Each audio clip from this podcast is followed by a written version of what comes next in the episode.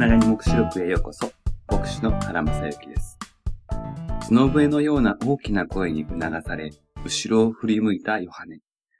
見えるはずがないと思っていた声は、人の子のような方として見える姿で現れました。人の子のような方という表現は、ダニエル書7章13節に出てくる表現です。目視録1章7節にある最初のミオでも、このダニエル書は引用されていましたが、そこでは人の子のような方という記述は省かれ、そのことによってダニエル書を知っている読者にイエス・キリストこそ人の子のような方であることを暗示しました。そして今度は人の子のような方と書くことで、この方がイエスその人であることを暗示します。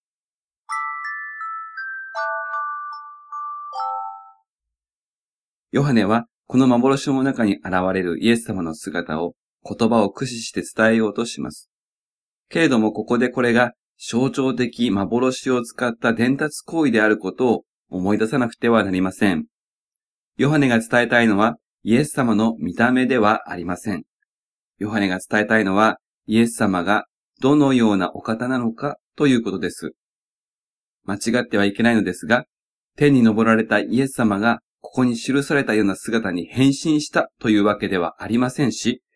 再臨のイエス様がこのような姿でやってくるということでもないのです。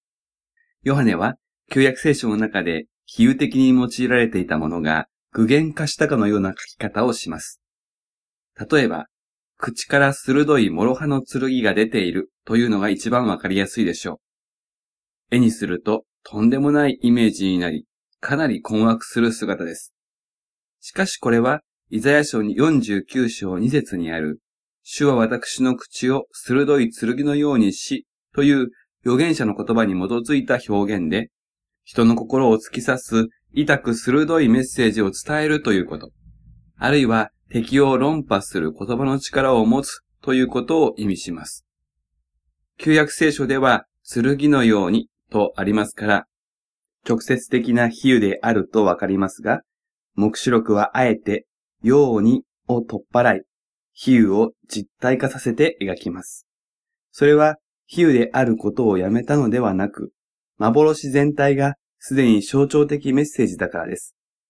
すなわち、この人の子のような方のイメージは、ただそのイメージを見て終わりにしてはならず、そのイメージが運んでいる意味を汲み取らなくてはならないのです。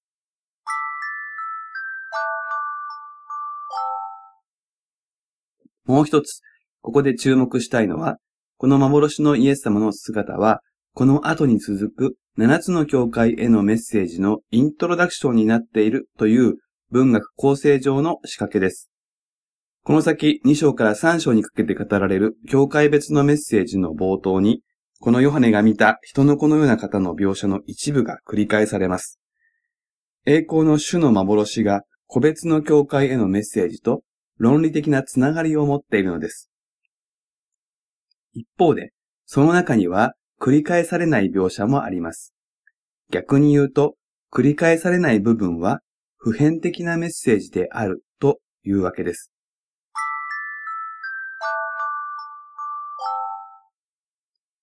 足まで垂れた衣をまとい、胸に金の帯を締めていた。その頭と髪は白い羊毛のように、また雪のように白かったという最初の部分は繰り返しがありません。今回はこの前半、足まで垂れた衣をまとい、胸に金の帯を締めていたに集中して学びましょう。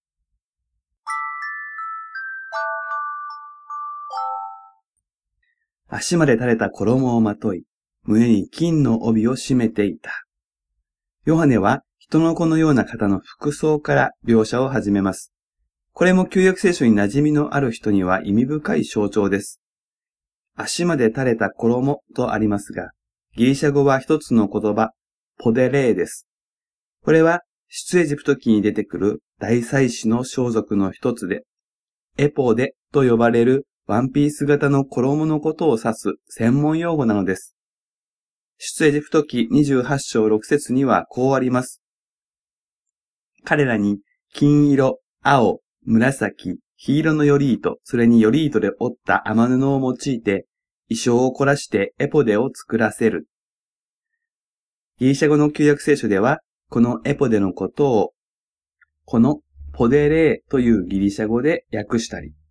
エフォドと音訳したりしています。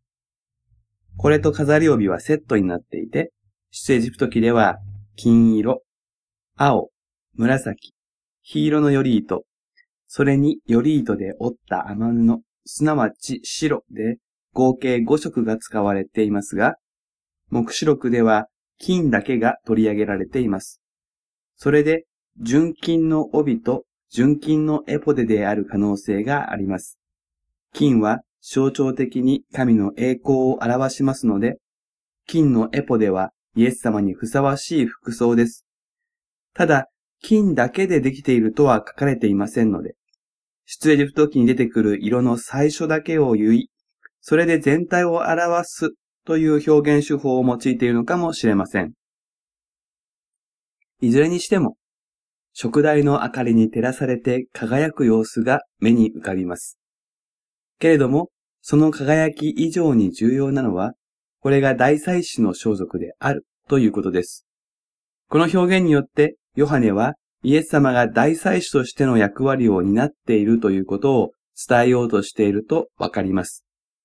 しかも、帯を締めるというのは仕事のために備えができている状態を意味しますから、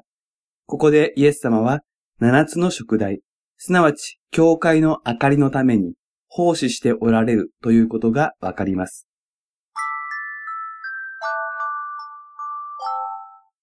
大祭司には様々な仕事がありますが、食材に関して言えば、祭司とともに食材の灯火が燃え続けることができるように手入れをする務めを持っていました。出エジプト記27章にはこうあります。会見の天幕の中で、サトシの板の前にある垂れ幕の外側で、アロンとその子らは夕方から朝まで主の前にその灯火を整える。これはイスラエルの子らが世を守るべき永遠の掟である。新切りばさみと呼ばれる器具を使って燃え差しを取り除き、油を継ぎ出す、そのような作業が整えることの具体的なことでした。油は精霊の象徴であり、燃え差しは取り除かれるべき罪を暗示するでしょう。目視録の全体が角笛のような大きな声であり、教会を再臨に備えさせる目的があると言いましたが、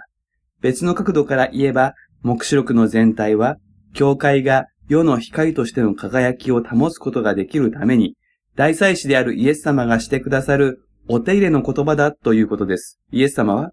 この目視録の言葉で、教会の灯火を明るくしようとしているのです。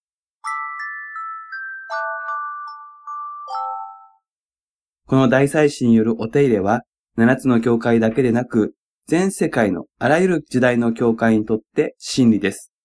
大祭司イエス様は、あなたの属する教会が明るい世の光として輝けるように、御言葉を持って整えようとしておられます。燃え差しを取り除き、新しい油を注ごうとしているのです。キリスト信仰者一人一人は、この意識を持って教会の集まりに参加することが重要です。第19回目は以上です。それではまたお耳にかかりましょう。